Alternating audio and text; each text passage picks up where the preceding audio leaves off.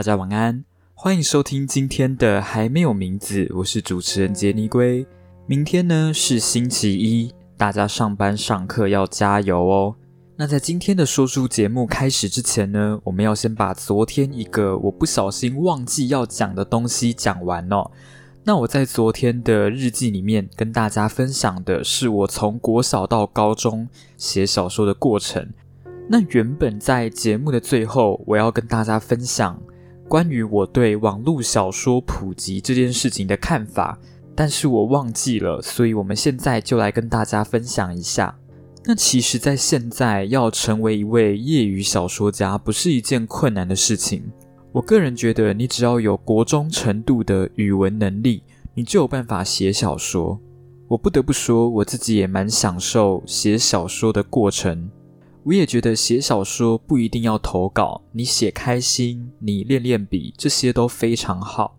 但随着近代的网络发展哦，要发布自己作品的门槛变得非常的低。你只要在 IG 或是 Facebook 上面开一个自己的账号，你就能够在上面发表自己的作品，也就是你可以当自己的编辑。不像以前网络还没有这么普及的时候。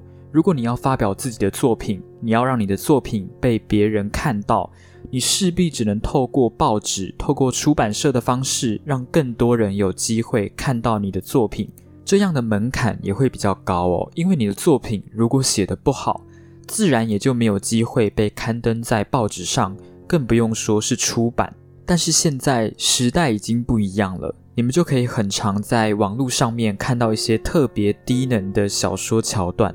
而且你一看就知道，写这部作品的人一定是个小学生。作品的内容呢，也多半都是一些很恶心的情节哦，像是什么霸道总裁啊，又或者是很洒狗血的校园恋爱故事。你在网络上随随便便都能找到一大堆。我刚刚稍微找了一下哦，我现在就随便找一篇来念给你们听。主角进入女主班级。第一堂课，老师让大家背圆周率，女主背了几百位，反派一背的比女主多些。这时主角不屑一笑，也开始背。反派一说：“你背的根本就不是圆周率。”女主直接叫反派一闭嘴，说男主在倒着背。好，所以我想你们应该也能够理解为什么我会觉得这么无奈了。那在接下来的时间呢，我们就要进到今天的说书节目喽。那我们要介绍的这本书呢，叫做《来问问哲学家》。从这本书的书名，你就可以知道这本书是在讲哲学思维的。这本书的作者呢，他会跟其他的哲学家一起在路边摆摊，来帮路人解决一些哲学的问题。印象比较深刻是，每一次摆摊，摊位上都会有三个碗，一个碗会放满了哲学问题，另外一个放满思想实验。最后一个则是放糖果，在某一个炎热的夏天哦，糖果已经被拿光了。有个民众看到空空的碗，就说：“这是关于哲学的什么隐喻吗？”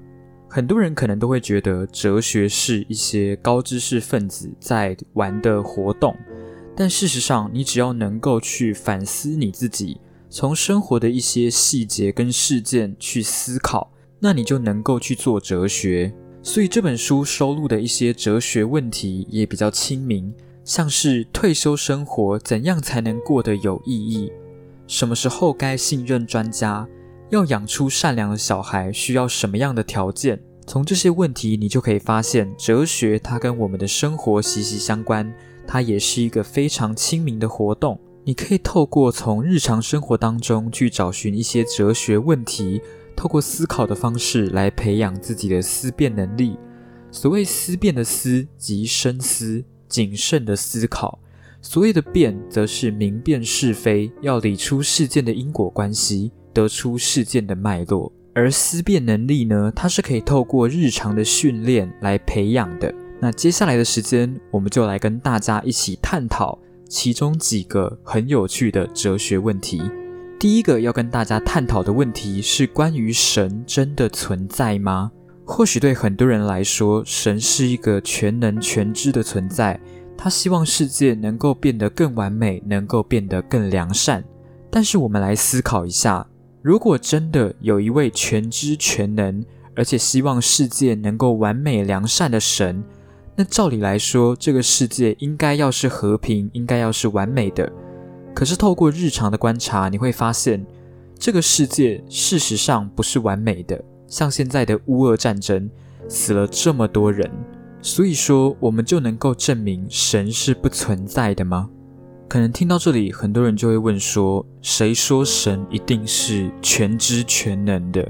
而且谁说他希望这个世界是良善的？那关于这一点呢，这会是一个非常难去讨论的问题，因为每一个人对于神的定义本来就不一样，不同的宗教呢会信仰不同的神。每一个神也都有不一样的地方。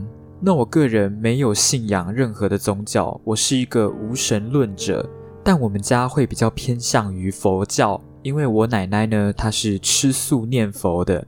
那我们回到这个问题，如果我们今天不去直面这个问题，也就是关于神到底存不存在，而是反过来去思考关于神背后最重要的核心，也就是信仰。我们不要去想这个神长什么样子，我们不要去想他到底是不是全知全能，他到底是不是希望这个世界是和平的。至少这些神都是被崇拜、被信仰的。当我们去崇拜，又或者是我们去信仰一个东西的时候，我们常常会觉得那个被我们信仰的东西比我们还要有价值。他们的判断也比我们的判断来得更精确，来得更值得信任。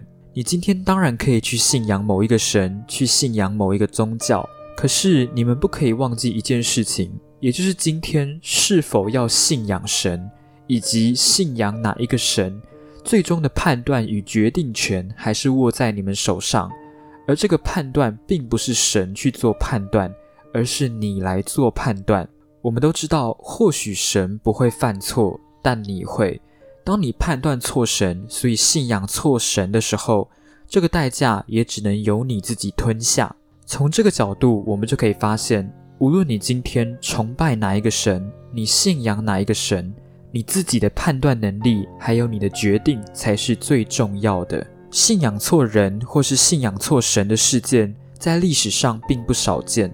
我们今天就额外花一点的时间来跟大家介绍一下发生在一九三四年的维科惨案。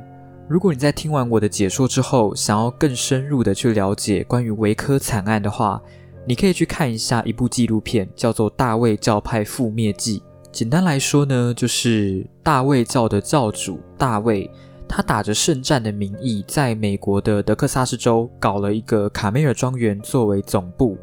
那卡梅尔庄园呢？之后是改成了天启牧场，他就在那边以圣战的名义来训练教徒。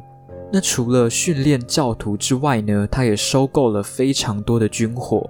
那当然这件事情是不可以被美国的政府知道的，但是纸包不住火，这件事情最后还是被泄露了出来。美国的 ATF 知道了之后，他就派了一个特工去当卧底。结果一去才发现，那里面的军火非常的齐全，所以 ATF 之后就派了一百名特工，准备要去逮捕大卫。结果这件事情被记者走漏风声，大卫他就以圣战的名义要求他的教徒去跟 ATF 的特工反抗。结果一百位特工，四人死亡，十六人受伤，还有直升机被打了下来。那这件事情被美国政府知道之后呢？美国政府可想而知就气炸了，他们就决定要跟大卫硬干到底。那大卫呢？他就以妇女跟儿童作为人质去威胁美国政府，双方就这样对峙了五十一天。最后，美国政府因为资金不足的缘故哦，真的没有办法再继续对峙下去，所以最后他们就决定要突袭天启牧场。那大卫呢？他也没有再跟你五四三哦，他知道自己逃不掉了，所以他就一把火烧掉了天启牧场。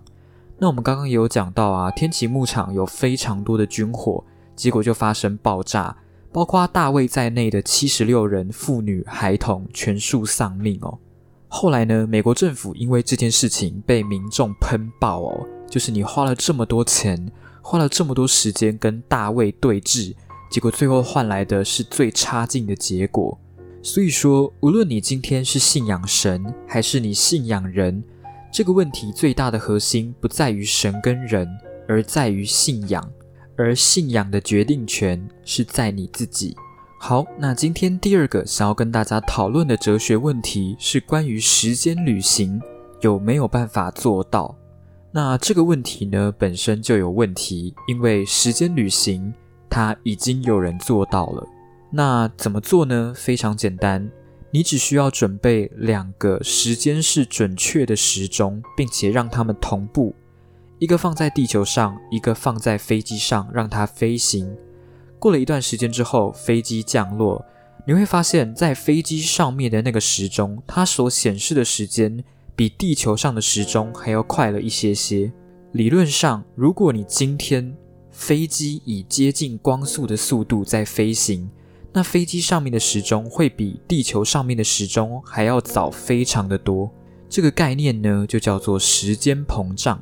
所以今天，如果有一个人他坐在飞机上面，并且以光速在运行，他在飞机上待一年，可能地球已经过了好几年。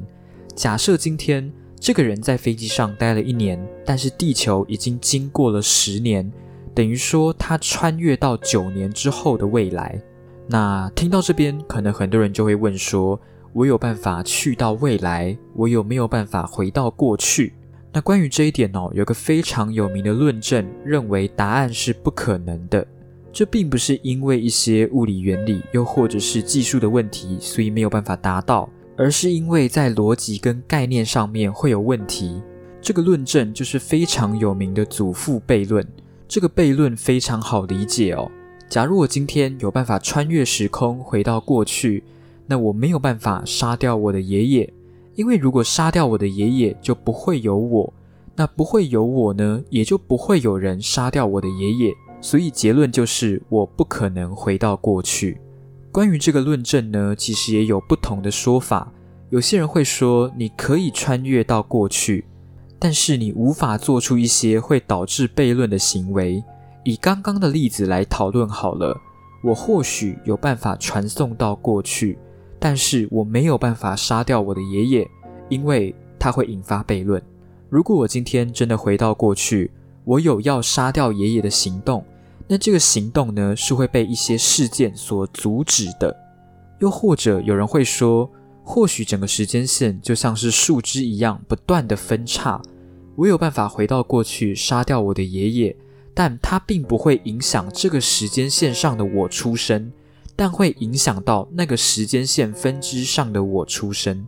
那也有一些人会说，或许我有办法回到过去杀掉我的爷爷，但这会使整个时空陷入一个回圈，也就是包含我出生在内的所有事件都不会再度的出现。